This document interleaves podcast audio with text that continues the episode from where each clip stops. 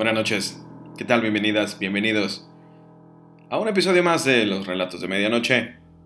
Agradeciendo su atención una vez más para escuchar los relatos que ustedes mismos nos cuentan. Porque como les digo, ustedes son la estrella de este programa y este espacio es para ustedes que nos cuentan sus historias, leyendas, historias, todo eso que sale de lo, de lo normal, todo lo que podemos catalogar como sobrenatural, tanto como, ruidos o alguna vez a alguien se le, se le pareció haber visto algo. Claro, como hemos dicho con anterioridad, tenemos que descartar todas las posibilidades y nunca pensar en, primero, ah, es, es algo paranormal. No, hay que, hay que buscar la explicación lógica, ya que después no encontramos la explicación lógica, pues entonces podemos llegar a pensar algo más.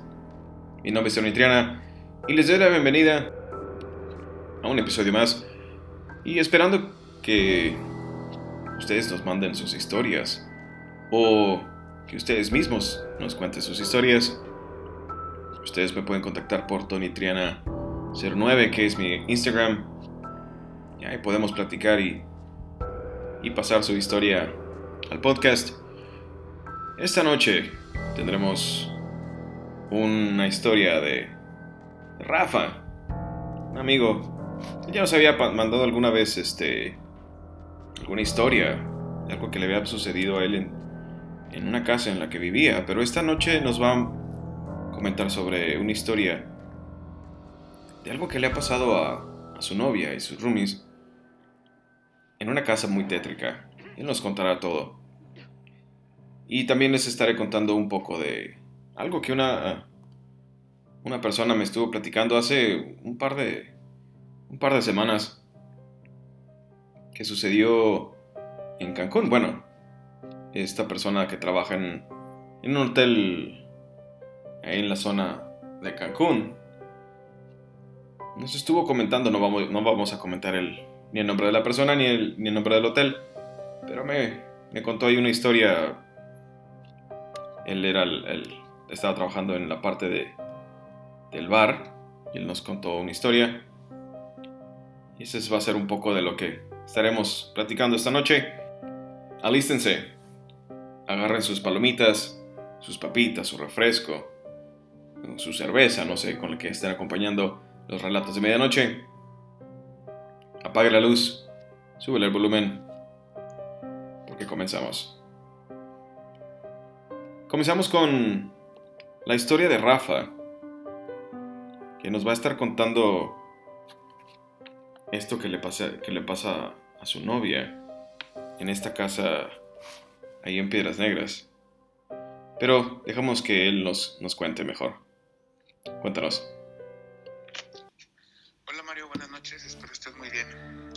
Quería compartirte algo que le estuvo pasando a mi novia un tiempo en la antigua casa donde vivía. Estuvo viviendo un tiempo, recordarás la colonia Las Fuentes. Las casas de mi y todas esas casas son iguales, son de ladrillo rojo. Las, las escaleras están cubiertas de madera.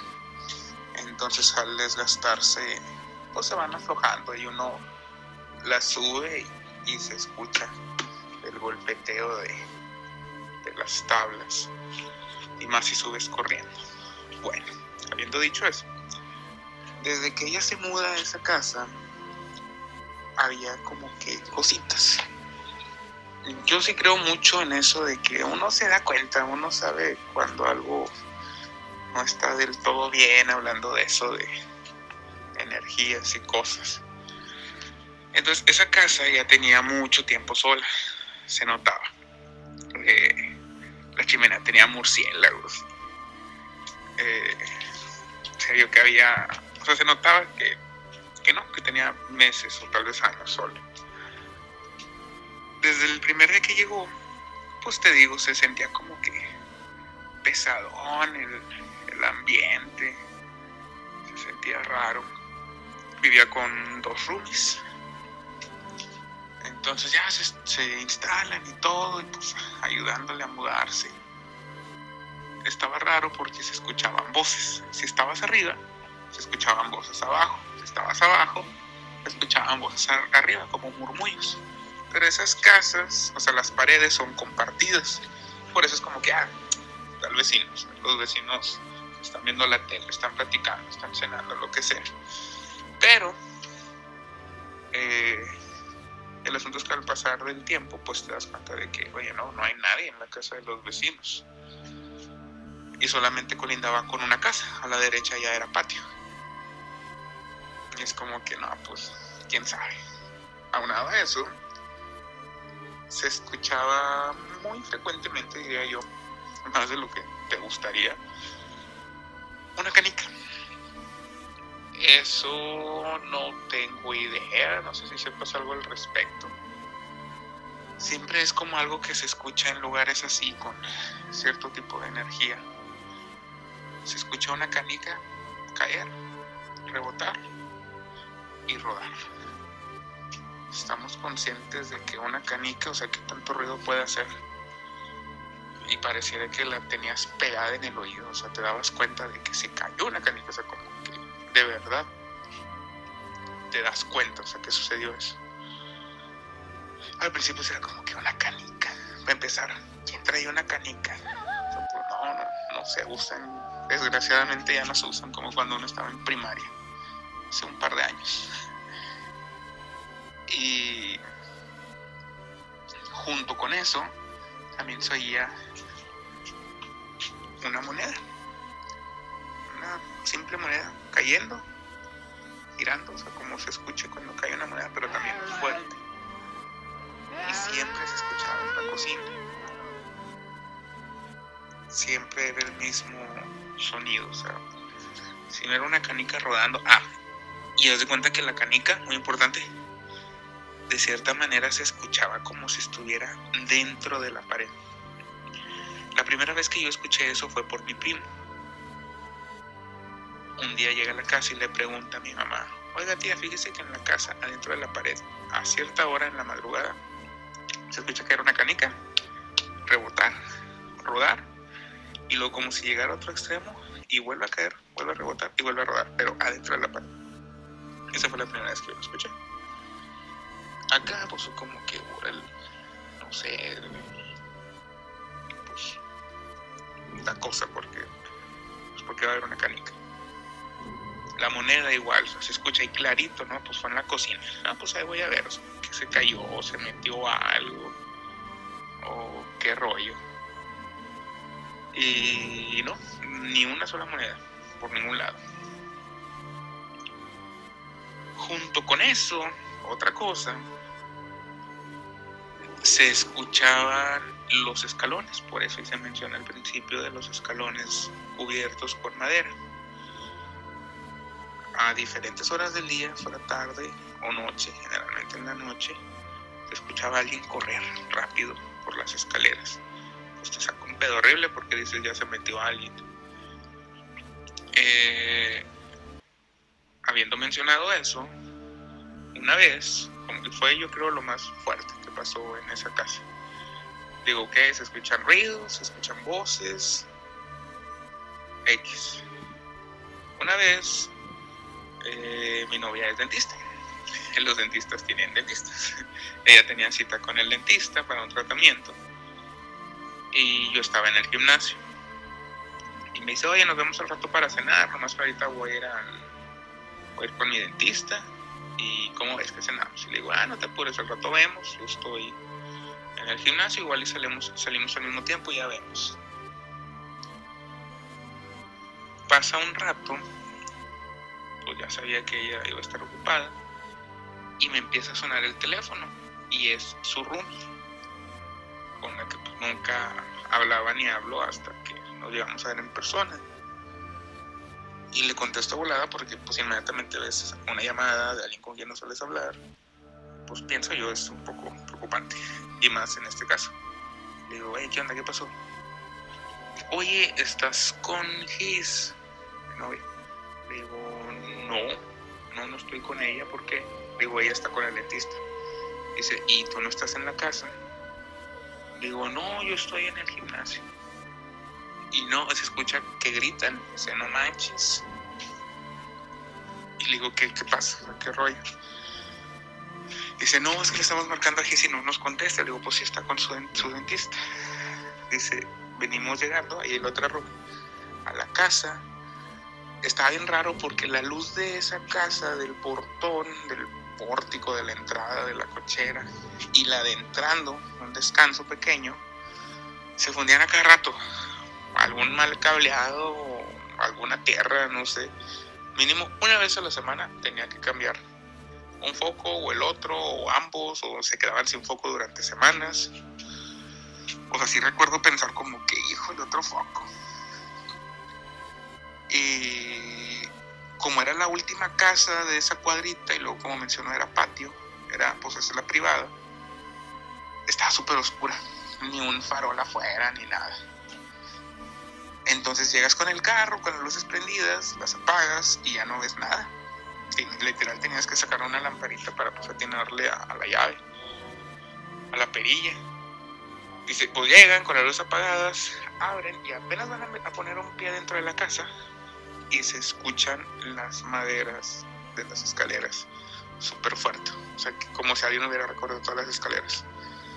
Pues su reacción es gritar, cerrar e irse. Y es cuando me marcan esperando que les dijera, ah, sí, yo estoy aquí. Les digo, eh, márquenle a la policía. No, que cómo le vamos a sacar a la policía, que no sé qué. Le digo, márquenle. Y me dice, no, ¿qué ven tú? Le digo, sí voy, pero si se metió alguien, tiene que hablar a la policía. Nos pueden dar un golpe, no sabemos quién está ahí, qué rollo. Si no les marcan, pues yo le marco, o sea, no pasa nada. No, pues déjame le marco. Me apuro, ya me logro comunicar después de un rato con mi novia, digamos casi al mismo tiempo, y se estaba yendo la policía. Y yo pensando, agarraron a alguien. Y las roomies estaban súper asustadas. Dice, no había nadie no había nadie, buscaron en todos lados adentro de la casa, en el primer piso, en el baño, en la bodega, en el segundo, abajo de las camas, roperos, en todos lados y no había nadie.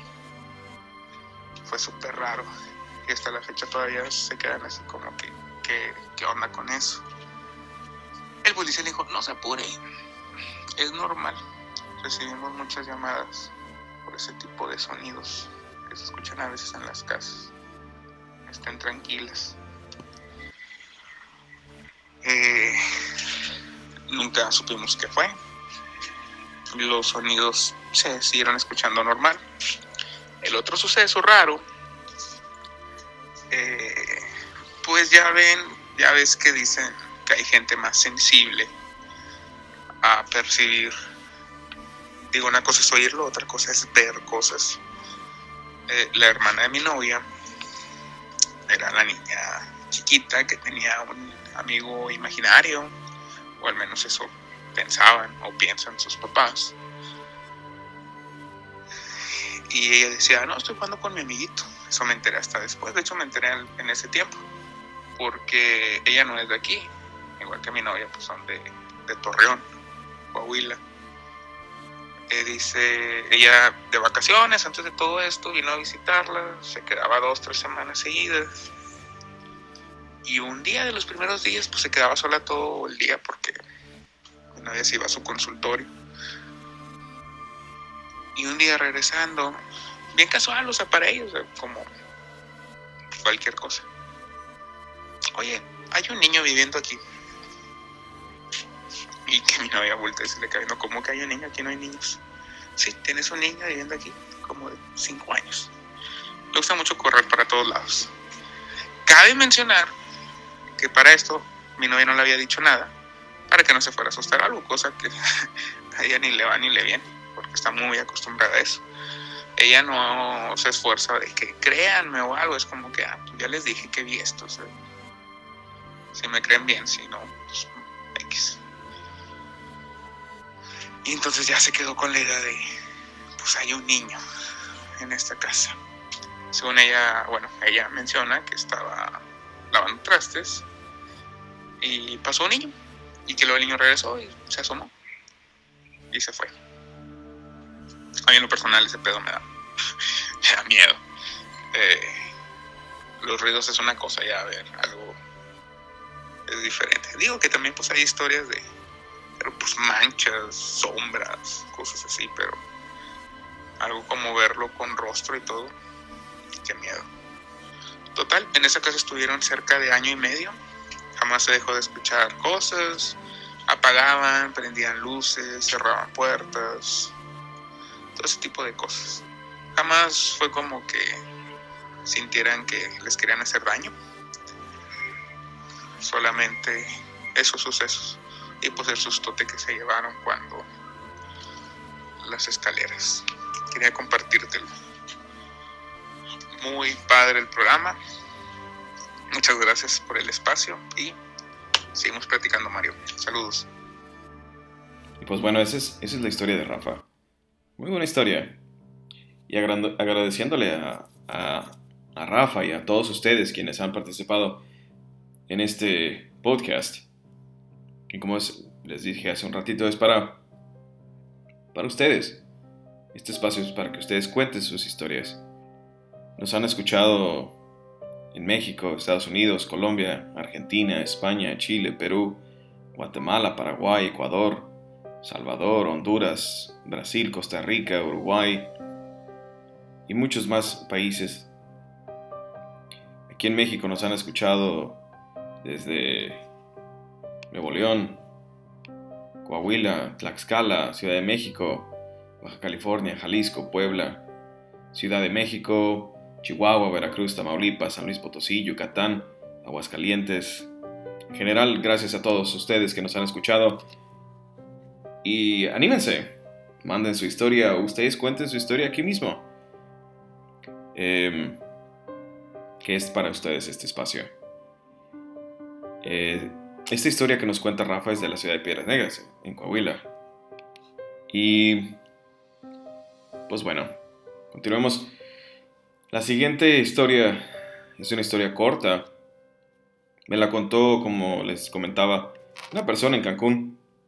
Eh, hace un par de semanas tuve que hacer un, viaje a la ciudad de Cancún. Y estando en la ciudad, eh, en el hotel, disculpen, en el hotel, estando almorzando, yo estaba revisando este, los números del, podcast, cómo se estaba moviendo y todo eso, para, pues para ir revisando. Y me dijo un, mesero que si, que si estaba escuchando La Mano Peluda. Eh, muchos de ustedes conocerán el, el programa este programa de radio famoso aquí en México que duró muchísimos años, con una persona eh, al frente, el señor Juan Ramón Sáez, que en paz descanse, falleció hace unos años, que ha sido la inspiración de este podcast, que yo lo escuchaba desde muy pequeño, cuando estaba eh, viviendo en Piedras Negras con mis hermanos, con mi papá. Y le dije, no, no, ya quisiera yo eh, que fuera la mano peluda, pero no, es un pequeño podcast que estoy empezando y le empecé a platicar y entonces él me platicó una historia. Obviamente él me dijo, ¿sabes qué? No quiero que digas mi nombre. Este, obviamente no vamos a decir su nombre, ni tampoco en qué hotel estaba trabajando. Eh, pero nos cuenta que una vez, estando en esta parte del país, en México, en el sur, estando cerca de la playa de de Playa del Carmen, si no me equivoco, si no mal recuerdo, me decía que él fue con su familia, estaba toda su familia reunida y fueron a una especie como de picnic, vamos a decir, cerca de la playa, pero había niños pequeños en su misma familia y uno de ellos era muy... Le, daba, le gustaba mucho caminar para todos lados y se les, se les perdió. En un momento se agarró a caminar y no supieron a dónde se fue. Lo buscaban, eran tres niños pequeños y él que tenía un poquito como 10 años, me dijo, más o menos de edad, se agarró a caminar y caminar y caminar y caminar y caminar. Eh, entonces lo estuvieron buscando por horas enteras y caminaron hacia un lado y le gritaban por su nombre y lo buscaron por otro lado y llamaron a las autoridades y supuestamente no lo, no lo podían encontrar por ningún lado.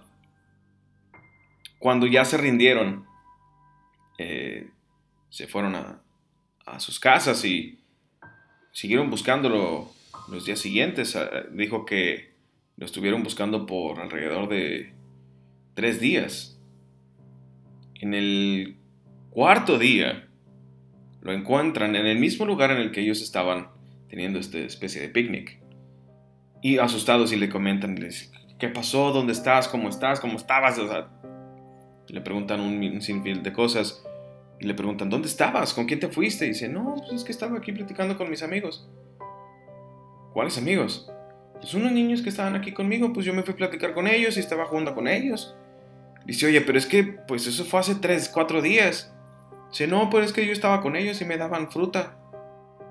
Dice, ¿cómo unos niños que te daban fruta? Sí, aquí estaban conmigo, estuvimos platicando, estuvimos jugando, este, me daban frutas, entonces por eso no tengo hambre. Era un niño, este, que normalmente un niño cuando se pierde se asusta. Yo, también me llegué a perder alguna vez y entré en pánico. Pero que les dijera este niño, estoy tan tranquilo, se les hizo muy extraño. Y le preguntaron que, cómo eran estos niños que, estaban con él. Me dijo, pues así como yo, así como yo, de, de, mi tamaño, no eran muy altos, nada más que traían, traían una ropa así extraña, pero pues a mí me trataron muy bien y me daban fruta. Eh, me decían que no me acercaba a ciertos lados porque había animales. Pero pues aquí estoy, estoy bien. Y él me comentaba que el, niño, o sea, su, primo, estaba perfectamente de salud, no tenía ningún rasguño, no estaba ni siquiera quemado por el sol, porque pues estando bajo la, eh, el calor del sol, estando en la playa, te quema la piel en muy, muy poco tiempo. Y el niño estaba en perfecto estado de salud. Y me comentaba que en esa zona de México hay, hay leyendas sobre los chaneques, que se dicen que son como del tamaño de niños. Son seres elementales, muy pequeños, que se dice que son guardianes de la naturaleza y ellos tratan de cuidar que, la naturaleza, ese balance que existe aún, no se rompa. Entonces él me comentaba que muy probablemente hayan sido chaneques los que lo, estuvieron cuidando y con, quien él estuvo jugando por tres días. Pero para él, para el niño, fueron algunas cuantas horas. Que si es que yo me fui a, jugar con ellos y estuve un rato con ellos, pero él como si nada, me comentaba que, su, primo, o sea, él como si lo hubieran pasado 15 minutos sin ni cuenta. Y pues acá su familia estuvieron muy asustados y muy eh, preocupados porque no lo encontraban, no lo veían por ningún lado. Y en esa parte de México hay selva, hay animales salvajes, hay, este, hay caminos también donde pasan carros muy rápido, o sea, está el mar, o sea, te, te lleva al mar y pues, este, pues te puedes ahogar. Entonces estaban muy, muy preocupados. Pero al encontrarlo en una, una de la manera en que lo encontraron tan a salvo también, fue muy extraño para ellos también, pero esa fue, esa fue su explicación. Me dijo que, que no quería, eh, no quería, no quisieron ya saber más. Ya lo único que querían era que el niño estuviera bien, que estuviera con ellos y ya ni siquiera lo regañaron, ni siquiera lo regañamos, ya solamente nos lo llevamos, lo llevamos a que se bañara porque olía medio feo, eh, le dimos un, poco más de comida y, ya el asunto olvidado. Y aquí en México, para esa zona del país, son muy, son muy conocidos, son muy mentados porque la gente platica que los, los antepasados, sus antepasados, eh, Contaban que los chaneques eran seres que tenían esa encomienda del mantener el balance en la, naturaleza, pero no eran que no eran seres ni malos ni agresivos. Y pues al parecer él los conoció. Esta es la historia que nos contó esta persona, este mesero, cuando fuimos hace un par de semanas a la ciudad de Cancún. Y pues bueno, continuemos, continuemos con la última historia, una historia cortita que me sucedió a mí en lo personal. Eh, como ya les he platicado muchísimas veces, en esta casa que yo vivía en la ciudad de Saltillo, sucedían cosas todos los días, absolutamente todos los días. Pero mucho tiempo fueron cosas muy pequeñas, no era nada pues considerable. Pero uno de estos días, eh, estando yo en la sala, estaba en la sala, estaba haciendo frío, recuerdo muy bien que estaba haciendo frío, la ciudad de Saltillo es una ciudad fría. No me atrevo a decir que la más fría del país porque en Chihuahua hace mucho frío también. Pero ese día estaba bastante frío, estábamos como a 4 o 5 bajo cero. Y yo trataba siempre de estar eh, con las puertas cerradas o las ventanas cerradas pues, para que se mantuviera un poco calientita la, la, la, casa. Y como les digo, yo estaba en la sala, tenía unos, unos silloncitos ahí y estaba en la computadora y estaba haciendo cualquier cosa de trabajo. Y claramente escucho que alguien toca la ventana, la, ventana que estaba hacia mi espalda. Entonces la ventana estaba directamente atrás de mí, un gran ventanal. desde el piso hasta el techo era un ventanal. Y la puerta eh, estaba en un ladito. O sea, de mi lado derecho, atrás, estaba la puerta. Pero para llegar al ventanal, para llegar a la puerta, tenías que abrir una, una puerta metálica, un, portón, un portón grande, imagínense un portón de, de esos metálicos duros. Y tenía una especie de puerta en las que tenías que jalar un, cerrojo que era muy ruidoso, muy, muy ruidoso. Y no estaba bien aceitada, entonces hacía muchísimo ruido. Y yo no escuché en ningún momento que abrieran esa puerta que les digo metálica. Entonces fue como que chis, ¿quién está tocando? Entonces me asomo, muevo la cortina y no había nadie. Mm, y sabe. Entonces, yo creo que 5 o 10 minutos después eh, me manda un mensaje un amigo Víctor, que es de Moclova. Eh, iba a decir que si nos, que nos escuchara, pero pues no nos escucha porque no le gusta este, este tipo de, este tipo de temas. Entonces mi amigo Víctor me manda mensaje, me dice, oye, ¿dónde estás? Le digo, aquí estoy en la casa. Vamos a voy por ti, vamos para hacer una carne asada. Muy bien.